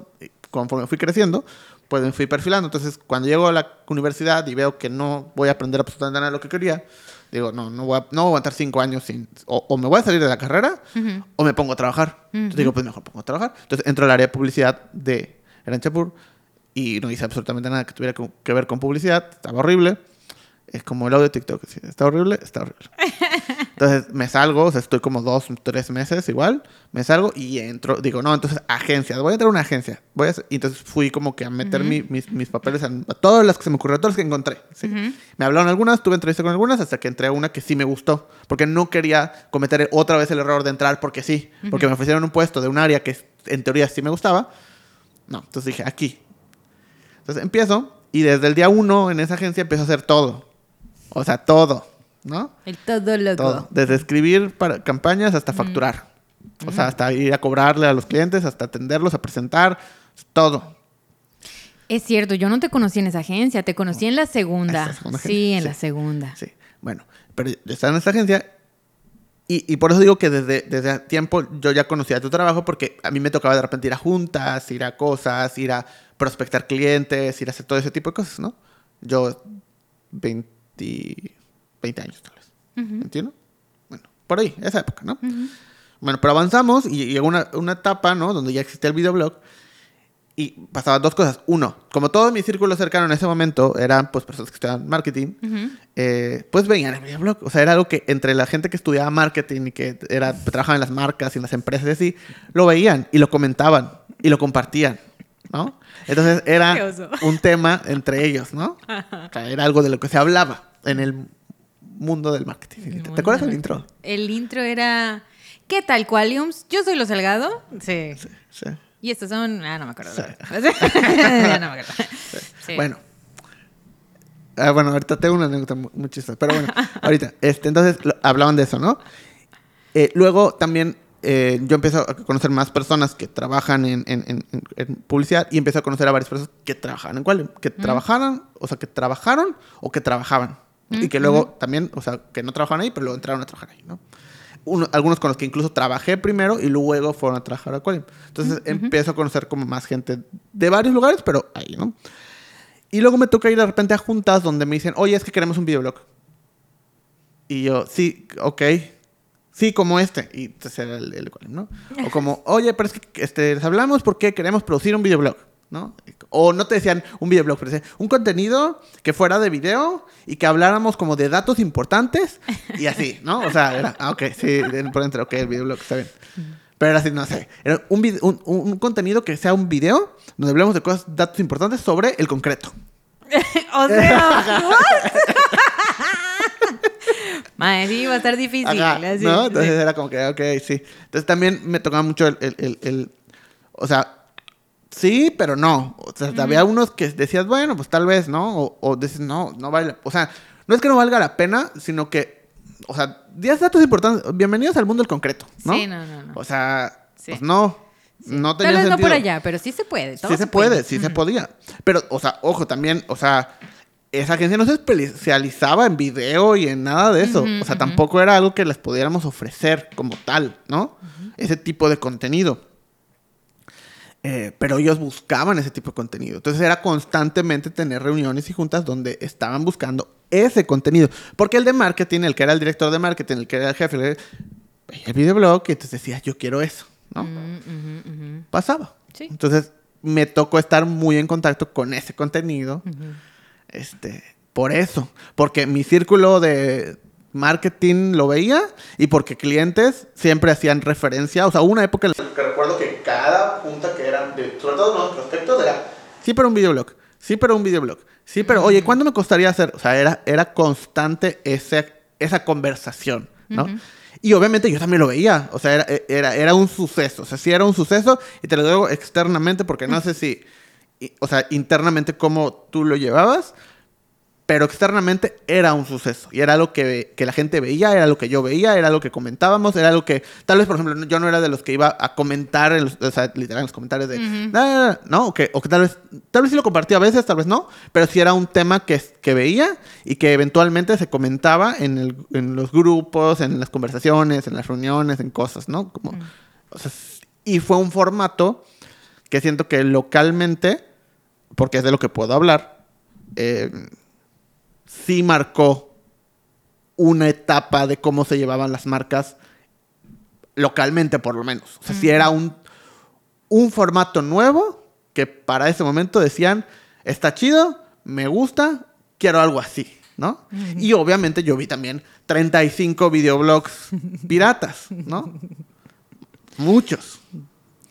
Eh, yo nunca hice ninguno, pero 35 videoblogs. Sí estaba chido. La verdad es que yo siempre lo tomé como si fuera un juego. O sea, no, no que lo tomara con irresponsabilidad o, o cero seriedad, sino que era como algo divertido. Divertido. O sea, a mí se me hacía muy divertido grabar y obviamente mis amigos eran los que estaban grabándome y yo me reía y era genuinamente la Sí. risa de que me estaba equivocando y decía una pendejada, ya sabes. Y era repetirlo y repetirlo hasta el cansancio y, y estaba, estaba padre, o sea, era como una bonita convivencia y era todos los miércoles tocaba grabar. Y me encantaba. Y es que, o sea, otra vez, como externo, yo, yo vi esa evolución. Vi ese primer video donde estabas en el fondo de libros, ¿no? Y así, con un saco. Sí, me, recuerdo perfecto, o sea, está así. Y luego ya el segundo era ya sin el saco, Sí. y ya un poquito más como, ¿no? Medio producida con Sí. el cabello mojado Ajá, todavía. entonces como que ya el tercero, ya para el quinto o sexto, ya era como, hola, ¿cómo están? Sí. Bienvenidos. Entonces ya, y cada vez se iba a hacer ya más colores, mejor audio, mejor video, ya Sí. mejores transiciones, ya veía como que cosas. Entonces ya veías el, el 10, el 12, entonces ya, y luego, luego ya met- empezaron a meter como que los bloopers, y luego empezaron a meter el Saludos, baile, el el baile, baile, el sí, baile de claro. videoblog, o sea, empezaron a meter ese tipo de cosas, luego los comentarios de la gente, y luego, Sí. o sea, cada vez crecía y crecía y crecía en, en nivel de producción y de trabajo que estaba detrás. Y me tocó ver esa evolución, o sea, semana tras semana. Eh, y era un contenido muy bueno, que obviamente yo como, como externo, pues uno, sí sabía que llevaba un trabajo detrás intenso, pero yo te veía a ti, o sea, para mí tú lo hacías todo, ¿no? O sea, ya creo que eventualmente ya hasta salían otras personas y de repente es como que, ah, sí, ¿no? Y, sale, y, hablabas con otras personas o salían en los, en los bloopers, salían los demás, ¿no? Este, pero, pero pues era un tema que estaba ahí, ¿no? Y, y, y sí fue, o sea, tú, o sea, en algún momento mientras hacías esto, ¿cuánto tiempo lo hiciste? ¿Un año? ¿Un año y medio? Lo hice, sí, como un año y medio más o menos, sí. Durante ese año, ¿sentiste un cambio, por lo menos desde un punto de vista profesional? O sea, externamente de... eh, me escriben, me dicen, me hablan, me reconocen en la calle, hay este tema o... No sé, o sea, así como yo en otra agencia, en otro lugar, me eh, llegaba con un prospecto, con un cliente de quiero un videoblog, o sea, también tuviste ese contacto de, porque quiero pensar que mucha gente les habló también por eso, o sea, pues les habló directamente para que le hicieran uno, ¿no? Quiero pensar, o sea, tú me dirás, pero, o, o si supiste cómo pasó, o sea, ¿qué, qué estaba pasando alrededor de todo esto? Pues desde, desde que yo empecé a trabajar en televisión, sí me llegó a pasar en Campeche, así de que, ay, es la que da las noticias, así, ¿no? Desde eso. Y yo estaba así de que, ¡ah! Sí, pues soy sí. famosa, ya sabes, Ay, ilusionada, mil. Creo que me lo dijeron dos veces en una tienda de accesorios, ya sabes. Sí, pero es... es- X, es- ¿no? Ajá. Pero yo estaba así de que, no Claro. mames, ya, ya, estoy del otro lado, mi Oscar ya cada vez más cerca, ¿no? Y con el videoblog se hizo algo bien raro porque me empezaba a seguir mucha gente en mis redes sociales eh, y me escribía gente como si yo los conociera. Y era así de que, hola, Lu, me encantó, que no sé qué. Y, y como que era como si, como si tuviera muchas, muchos conocidos, muchos amigos, ¿no? Y estaba padre, estaba bonito. En algún momento habían muchos comentarios muy positivos. Y mientras más le llegaba más gente, o sea, más habían opiniones divididas. Siempre había un comentario de, es que grita mucho, Ok. es que se ríe demasiado, es que que deje de saltar, ¿no? Ajá. O sea, ahí está bien mal maquillada, ¿no? Sí. Habían comentarios así también que en un punto yo al principio como, como me lo tomaba tan relajado, yo dije, ay, X, no pasa nada. Eh, X, no, no, no me voy a sulfurar Sí. ni nada de esos son comentarios así como le está llegando a mucha gente que puede Sí. que le guste, o sea, para gustos hay colores, ¿no? Pero luego llegaban comentarios bien raros, como de gente bien intensa, o sea, gente como, como modo fan, como si yo fuera realmente alguien inalcanzable y que no, no tuviera una vida, sino fuera un artista, ¿no? Muy esporádicos, comentarios como, como, no sé cómo decirlos, como, como feos, ¿no? Como fuera de tono, ¿no? Y pues eso sí, sí no, no me gustaban, o sea, eso sí me asustaban un poco, la verdad. Pero de resto, la verdad es que duró muy poquito el, el, el videoblog cuando yo salí, entonces no había como, no hubo más que algunos otros comentarios negativos y algunos comentarios que me asustaran, de resto como pasó muy rápido, entonces no, no noté que, que fuera algo diferente, hasta mucho después. Hasta después de que yo dejé de salir en el videoblog, me, se me acercaba la gente y amigos de amigos, oye, tú eres la que salías en el videoblog, ¿verdad? Sí, sí, soy yo. Ay, oye, este, ¿tu amiga es esa? Sí, es mi amiga. Mi hermana, que vino a vivir aquí a, Mérida. Ay, tú eres hermana de los Salgado, la del videoblog. Sí, sí, sí, soy yo, es mi hermana. Entonces, como que ya después la gente lo fue como, no sé, que se le fue quedando. Y aunque yo ya no salía, ya tenía un chingo de tiempo que yo ya, ya estaba yo trabajando en otra cosa sí, sí se llegó a quedar como en la mente de algunas personas. A lo mejor y ya se le olvidó a mucha gente. Y a lo mejor y, y no, no sé. No, seguro no. O sea, yo creo que todos los que estaban en esa época trabajando también, sobre todo los que estaban trabajando en ese tema de comunicación y marketing, o sea, creo que era una referencia, o sea, era un, referente y, pues tú eres la que salía a cuadro, ¿no? Y seguramente la misma experiencia que, que, sucedió conmigo de decir, pues ella lo hace todo, ¿no? Entonces ella es. Y sí, pero había otras personas, Habían obviamente. muchas otras, personas, que hacían un chorro de trabajo también chido. Pero, pero pues era como que, pues esta experiencia de, de, decir, ¿no? Y, y, obviamente a eso le sumas que todo lo que salía y lo que se veía que hacías, o sea, que haces hasta el día de hoy, es tan bien hecho que por supuesto que resalta, ¿no? Entonces, por eso te preguntaba, si, si, si habías percibido eso mientras estaba sucediendo y qué pasaba alrededor. Pero bueno, ok, decides terminar con... con terminas el videoblog cuando también dejas de trabajar ahí, ¿no? Sí. O sea, es al mismo tiempo. Sí. Sí, de hecho, por eso me, me, me, me retiro. O sea, como que hago, le digo a mi jefe en ese momento, oye, ya no voy a estar trabajando acá, pues yo creo que tenemos dos opciones. ¿Quieres que yo venga a grabar el videoblog o quieres que lo terminemos? Y me dijo, vamos a terminarlo, no pasa nada. este, lo terminamos, hubo un capítulo de, ay, adiós, y que no sé qué, y ya está, ¿no? Pero antes de que terminara mi, mi relación con, con, esta agencia, en la agencia nos daban varios cursos. Y uno de esos cursos fue de un, em, un señor que realmente es súper profesional y es increíble en lo que hace. Y dio una plática acerca de los procesos. Y acerca de cómo trabajar diferentes tipos de comerciales y cómo trabajar tipos de programas multimedia y cosas así. Y yo estaba alucinada. Entro, investigo en internet quién era esta persona y cómo era este trabajo eh, y me, me impresiona. Y tú sabes, mi sueño así dorado siempre ha sido ganar un Oscar, ¿sí? Siempre. Me, yo me imagino así de que ganando mi Oscar, aunque sea viejita. Y cuando vi este, esta agencia de esta persona que dio el, el, taller, dije, yo quiero trabajar allá. Quiero trabajar allá porque eso es un paso más a lograr mi Oscar. Y eh, pues yo muy atrevida en ese momento, le dije, eh, me gustó mucho tu, plática, me encantó eh, la forma en cómo, cómo trabajas. Yo, yo, pues yo hago historias, le dije. y a mí me valió. Yo le dije, yo escribo historias. ¿Te sirve algo de al eso? preescolar en... Qué oso, no se me va a olvidar eso. Y, este, y ya le dije, te puedo mandar las historias que, que he escrito y yo te puedo ayudar. A mí me gustaría trabajar contigo. Y me dice, pues mándamelo, me dijo, estaría padre.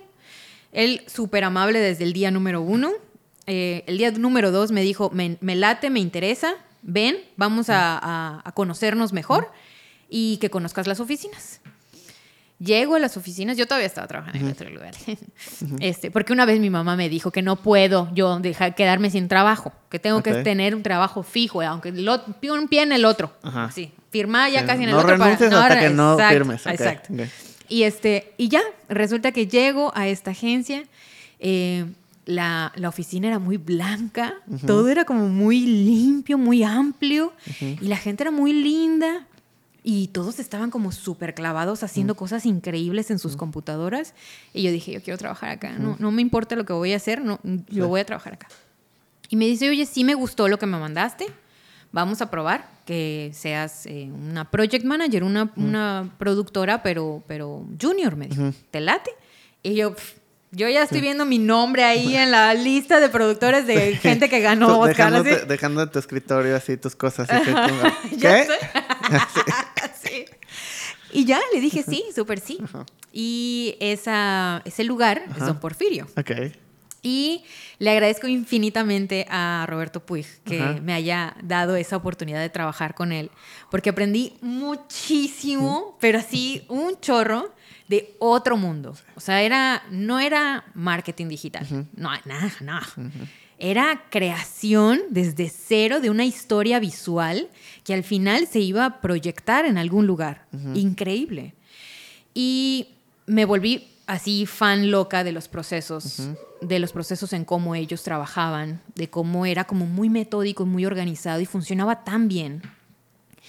Y eh, conviví con marcas muchísimo más pesadas, muchísimo más grandes, con proyectos que, que no duraban como, no sé, el mes, ¿no? El Sí, mes de, sí. de redes sociales, ¿no? Sí. O tres meses de redes sociales, ¿no? Eran proyectos que duraban muchísimo más y que tú veías poco a poco el avance, ¿no? Desde la idea, desde el pitch, desde pitchar un, un proyecto con, con varias agencias como internacionalmente.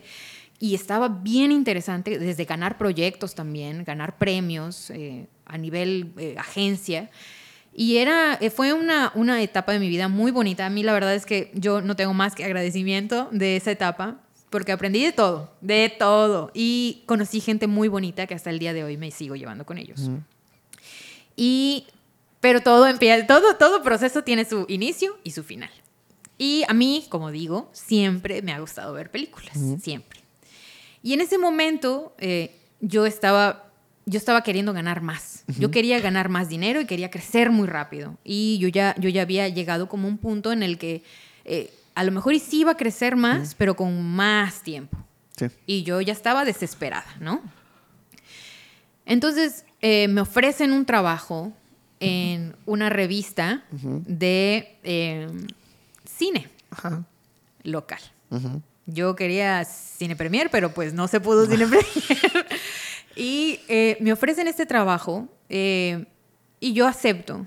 Ajá. Acepto con los ojos cerrados porque dije, no manches, voy a hacer lo que siempre he querido hacer, que me paguen por ver películas. Ajá. O sea, yo voy a ver películas, voy a hablar de películas, voy a hablar de directores y me van a pagar por eso. Es increíble. Y me van a pagar bien. Sí. Excelente. Y eh, duro en ese trabajo tres meses, la verdad. Ok. Estuve también haciendo un videoblog ahí. Ok. eh, de películas, de cosas relacionadas a datos del cine. Estuve viendo muchas películas, estuve eh, redactando muchas reseñas. En, fueron tres meses que estuve ahí. Y antes de que terminaran esos tres meses, eh, pues yo decido brincar a otro lado. Y me llama otra vez el marketing digital. Ok. Otra vez.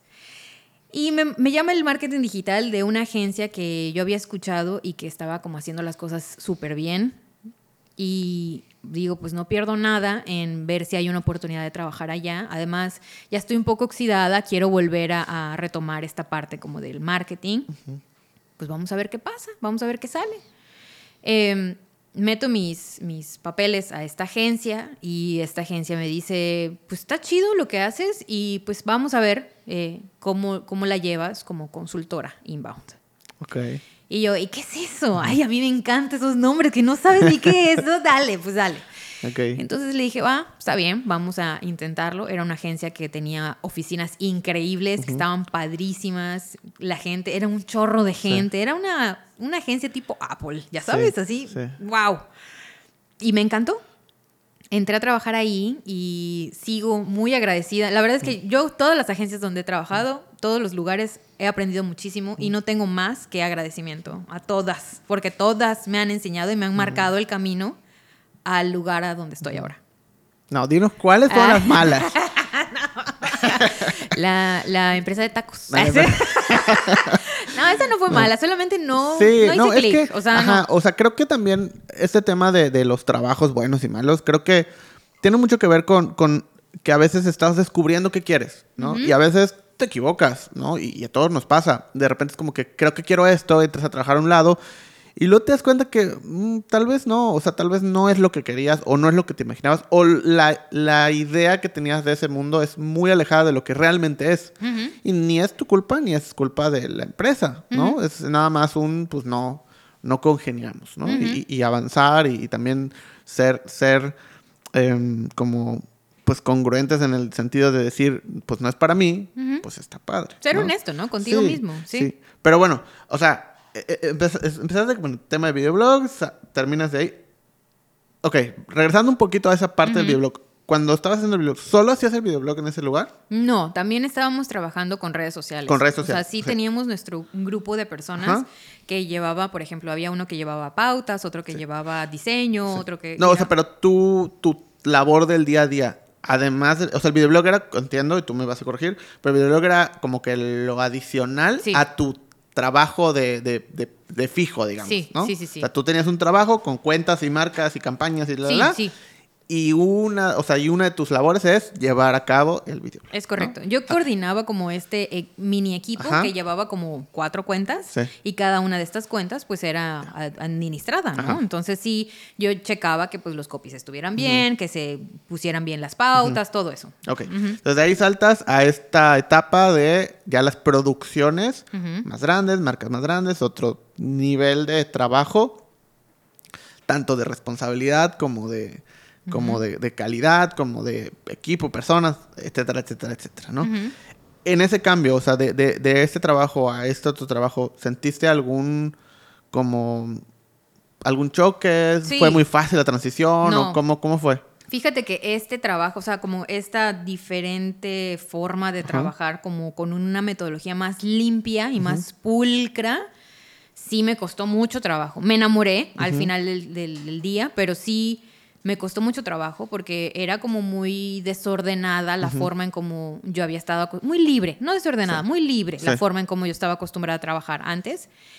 Y cuando yo entro a Don Porfirio, sí era como una metodología muy eh, estricta, con tiempos específicos, con cosas más, eh, más eh, hechas, como con un fin. O sea, ya, ya estaba como, no era un, vamos a ver cuántos likes conseguimos, ¿no? no Vamos a ver cuántos leads conseguimos. No era, eh, va para esto, es hacia esto. De hecho, yo siempre fui fan de la forma en cómo se abordaron los proyectos ahí, porque tenía como un, un timeline bastante, eh, bastante específico y no nos podíamos saltar. Y yo era la, la, la, la project, o sea, yo, yo tenía que corregir que esos, esos entregables estuvieran a tiempo, porque si no todo se atrasaba, ¿no? Y era una chamba bastante compleja porque pues sí, la calidad de, la, de las personas, también de, la, de, la, profesionalidad de cada una de las, del profesionismo, perdón, de cada una de las personas también tenía mucho que ver, tenían que dar el, su máximo porque si no, no salían las cosas, o sea, no, no salían a tiempo y eso hacía que todo se atrasara. Era como una cadenita. Entonces, eh, ahí fue donde aprendí como toda, el, toda la extensión completa de un, de un proyecto, ¿no? Ok.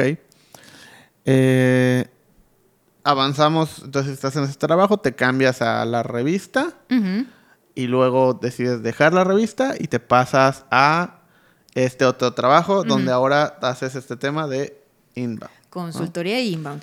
Yo ya había visto más o menos, en Qualium habíamos empezado a ver un poquito de eso. Eh, y la verdad es que no, es, no era tan fan. Yo siempre fui más fan de la publicidad tradicional que quieras o no, el inbound sigue siendo eh, los mismos tipos de procesos que, que, utiliza la, publicidad tradicional, tal vez. O sea, mm, más o menos. O sea, siento que, y, tú me vas a corregir, pero siento que es como el mismo. Llegas al mismo resultado, pero con más información. ¿No? O sea, es como que tienes un. O sea, en la publicidad tradicional, digamos, es muy como dices, libre o muy de experiencia, ¿no? De vamos viendo si, si funciona, se me ocurre esto, vamos a probar, no funcionó, bueno, otra cosa. Y en cambio en el inbound es concentrarte primero en obtener un montón de datos y luego leer esos datos y pues es muy medido lo que vas a hacer, ¿no? O sea, si tienes un espacio donde puedes hacer prueba A, prueba B, prueba C, pero prueba A, prueba B y prueba C ya están bajo un estándar de medición que te llevó de unos datos a ¿no? Y luego de ahí una retroalimentación para luego hacer prueba A1, A2, A3, Exacto. A4. Es muchísimo más metódico. Y es, eso me encanta del inbound, que sí, eh, no soy como la profeta, pero sí me gusta mucho cómo es una metodología muy limpia también, ¿no? Entonces todo, todo me seguía llevando a esta parte como muy metódica, pero que tiene este dejo como de, creatividad hasta cierto punto. Y esta agencia me gustaba mucho, trabajé dos años también ahí en esa agencia. Eh, era, era un poquito más rudo el, la forma de trabajar ahí, porque sí sentía que era mucho, era mucha información, muchos contenidos, o sea, era como muchísimo de todo. Y era una, una agencia que exigía mucho también, ¿no? Y me gustó mucho trabajar allá, pero también llegó un punto en el que yo dije, ¿qué tal si hay otra cosa, no? ¿Qué tal si hay otra cosa que no sé hacer y que me gustaría hacer? vamos a ver, vamos a probar. Y, este, y en ese entonces yo vi una vacante de eh, un project, project manager en una agencia de diseño. Y yo dije, wow, diseño gráfico, algo padrísimo. Aparte no era una agencia común y corriente. Era una señora agencia, casi al mismo tipo o mejor, no sé, igual, mejor, no sé, eh, que Don Porfirio, ¿no? Pero era de diseño y eran, era de cosas artísticas y cosas como manuales y padrísimas. Yo dije, trabajar con gente así de artística y chida, estoy adentro, ¿no? Va. Meto mi, mi, currículum eh, y me llaman a la entrevista. Y desde que yo entro al lugar, eh, el lugar estaba padrísimo, estaba loquísimo. Yo creo que eso también me impacta mucho y creo que para eso también son las, eh, pues los lugares donde están las agencias. De hecho, tu agencia también está increíble, está padrísima tiene mucho que ver, que es la presencia, ya sabes. Sí, o sea, creo que tiene mucho que ver o, que te empieza a mostrar el mood que hay, ¿no? o sea, el, tipo de... O sea, creo que si nos vamos a, no sé, si alguna vez han visto Mad Men o si han visto como... Mm. O sea, estas agencias de mientras más arriba estén en el edificio es como más importante y mientras quien, quien tiene la mejor vista de la ciudad es que el puesto más alto, ¿no? O sea, ese tipo de cosas que eran reales en los 60, o sea, en la publicidad, en otras áreas sigue siendo, pero en la publicidad creo que hoy en día siguen siendo, solo que han cambiado las perspectivas, ¿no? Porque pasamos también en una etapa en la que era como quien tenga más espacios eh, verdes, ¿no? Quien tenga más espacios verdes es mejor. Quien tenga más cosas de esparcimiento, o sea, era quien tenga, tienen aquí para, para que puedan dormir y tienen videojuegos y tienen, o sea, quien tenga más de esas cosas es como mejor, ¿no? Eh, y, así ha ido evolucionando poco a poco, como que la idea, pero siempre desde esa perspectiva de tenemos cosas para mostrar quiénes somos. Creo que tiene mucho que ver. Sí, la verdad es que eh, el, impacto que me dio al momento de entrar y ver cosas eh, pues de poesía, de pintura, de cosas que siempre me han gustado, verlas en la, en, la entrada de la agencia y ver como toda esta vibra muy, muy, muy padre y tener la entrevista más rara que tuve en mi vida y que se lo agradezco muchísimo a Carlos, la verdad. Estoy hablando de Bienal. Y cuando yo entro a, esta entrevista, que estuvo increíble porque primero me dice, oye, yo sé que estás aplicando para Project, pero a mí me gustaría mucho que, que trabajaras como concept. Y yo, ¿qué es eso? Así ya sabes, ¿qué es eso? Otra vez las palabras. Ajá, muy raras, ¿no? pero, pero a ver, pues dale, a ver, yo le entro, a mí no me importa, yo aprendo. Y este, concept designer. Y yo, may, pues, a ver, vamos a, ver de qué se trata. Y ahí estaba la, la, chica que iba a ser mi jefa, que es Rox, y que le mando un saludo también, la quiero muchísimo.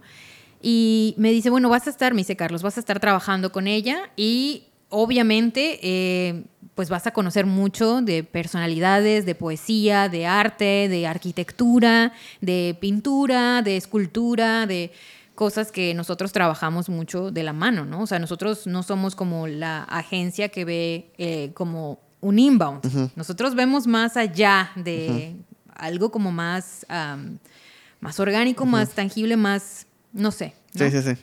Más humano. más humano, más poético, más... Eh, no sé, una narrativa visual constante, ¿no? Y eh, le dije, va, o sea, yo desde ese momento me emocioné muchísimo, le dije, va, a mí me encantaría. Y después de esa entrevista y después de que, gracias a, Carlos, también me quedara yo allá, que por cierto, ese es otro paréntesis, hay muchos Carlos en mi vida, muchos, muchos Carlos, pero este, me gusta, me gustan todos los Carlos que han estado en mi vida, están, están chidos. y pues empiezo a trabajar ahí, eh, empiezo así la primera semana y pandemia. Ok. Adiós, no vamos a trabajar en la, en la, oficina, vámonos todos a remoto. Y la verdad es que me toca una eh, parte como rara de trabajar en, en, una agencia que yo quería mucho, como convivir con la gente y pues no se podía, ¿no? Estaba muy complicado, de hecho para muchas agencias fue así. Eh, pero logré congeniar muy bien con la gente con la que trabajé. Me gustó mucho trabajar ahí. Aprendí muchísimas otras cosas. Aprendí cosas de arquitectura que jamás pensé aprender aprendí cosas como de poesía, de literatura, de, de crear un concepto de cero, de investigar acerca de cosas, esas cosas tan insignificantes que a veces dejamos pasar y que a lo mejor tú estás viendo lo común y esta cosa tan insignificante está ahí, está latente y de aquí se puede formar algo como muchísimo más bello, ¿no? Que nadie más haya creado. Porque hay miles de cosas y miles de detalles que eh, pues dejamos pasar, ¿no? Y que de ahí se puede contar una bonita historia. Y esas, esas historias hacen las marcas increíbles, ¿no? Y eh, convivir con muchos clientes también que se sumaban y se, se entraban a, a una experiencia diferente, porque obviamente si escogen una agencia que hace, hace ese tipo de trabajos, es porque ellos saben, saben exactamente qué es lo que quieren conseguir, ¿no? Y a veces no lo saben y cuando se los das se quedan asombrados y es increíble también. Entonces aprendí muchísimo ahí y eh, llegó también el punto en el que ya, ya no hubo más en, esta agencia y también por parte de la pandemia también como no, fluyó como a mí me hubiera gustado. Eh, y dejé de trabajar eh, en, esa agencia. Estuve trabajando en otra agencia muy increíble que se llama We Design. Estoy trabajando con mi novio.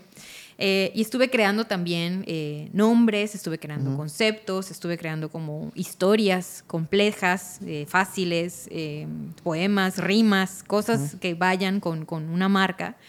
Y me encantaba hacerlo. La verdad es que sí, sí me, me, me gusta hasta la fecha hacer este tipo de proyectos. Tú, tú me conoces también, sabes cómo, cómo escribo.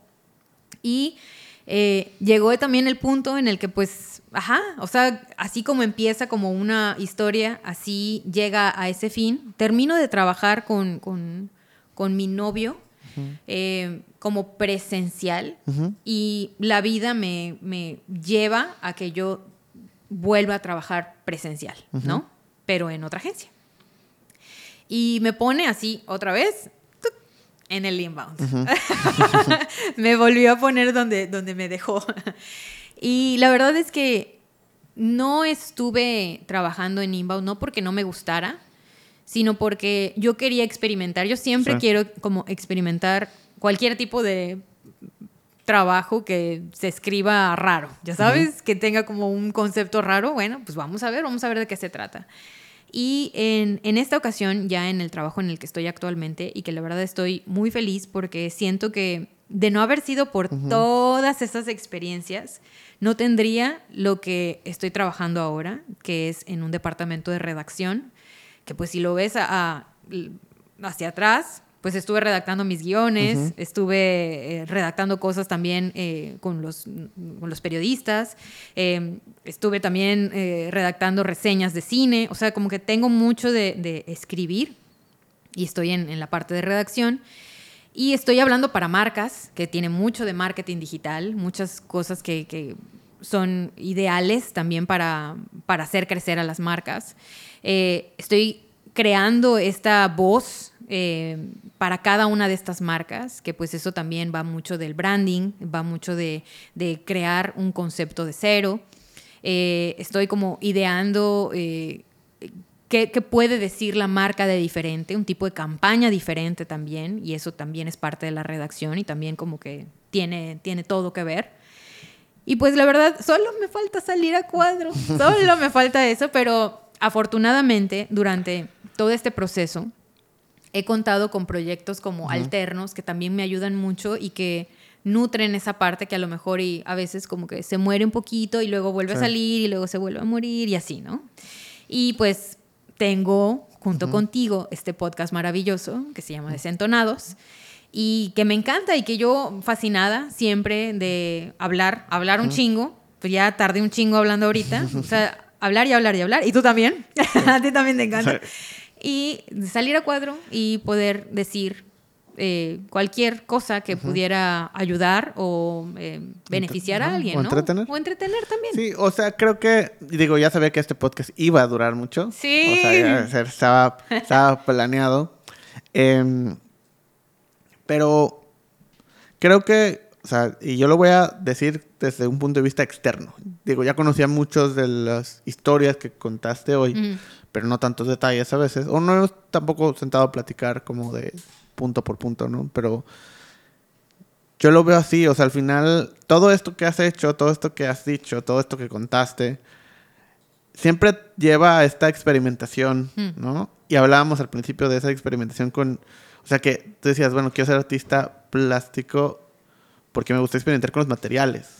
Y creo que al final toda la carrera profesional que llevaste fue eso, ¿no? Fue experimentar con materiales, solo que esos materiales fueron digitales en la mayoría de los sentidos, ¿no? O sea que al final fuiste como esta artista de comunicación que salió cuadro, redactó, eh, habló con clientes, que habló como marca, habló como persona, habló como presentadora, habló, o sea, comunicó cosas sencillas, o sea, comunicó chistes, pero también comunicó noticias, pero también comunicó datos importantes, pero también comunicó sobre cómo vender algo, ¿no?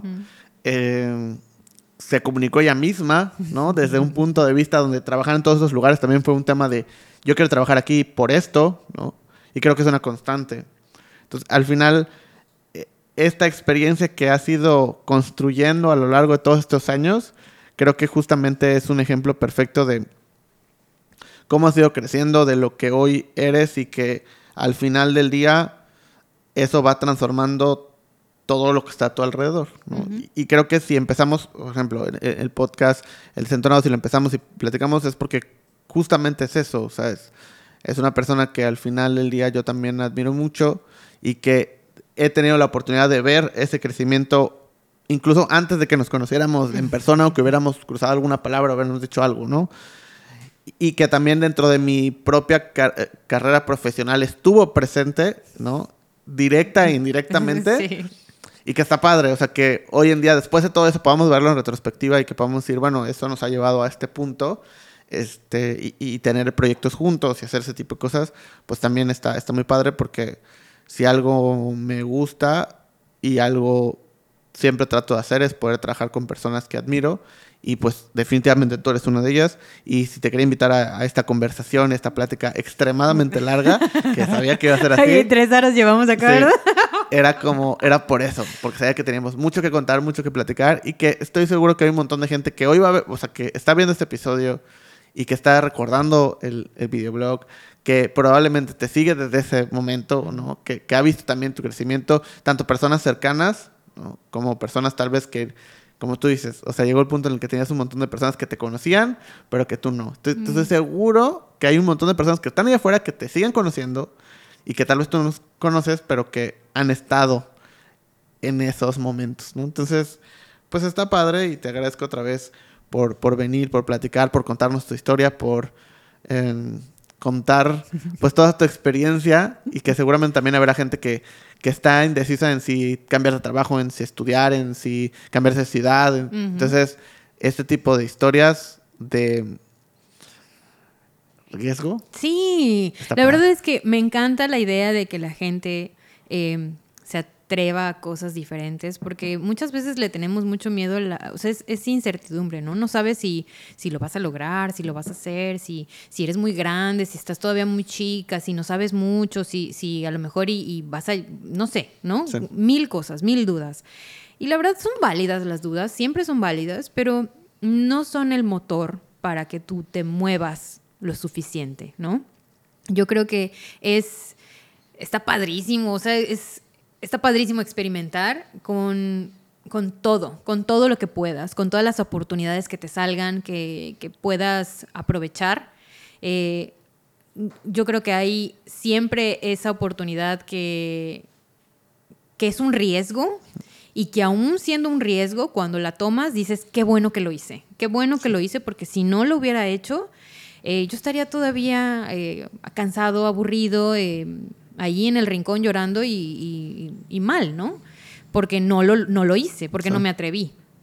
Entonces, sí, yo, yo siempre, siempre voy a, incitar a que, a que se avienten a hacer cosas diferentes, aunque nunca es tarde para probar cualquier tipo de trabajo, eh, cualquier tipo de experiencia también. O sea, a mí, a mí siento que me hacen falta un chorro de cosas como por, por experimentar.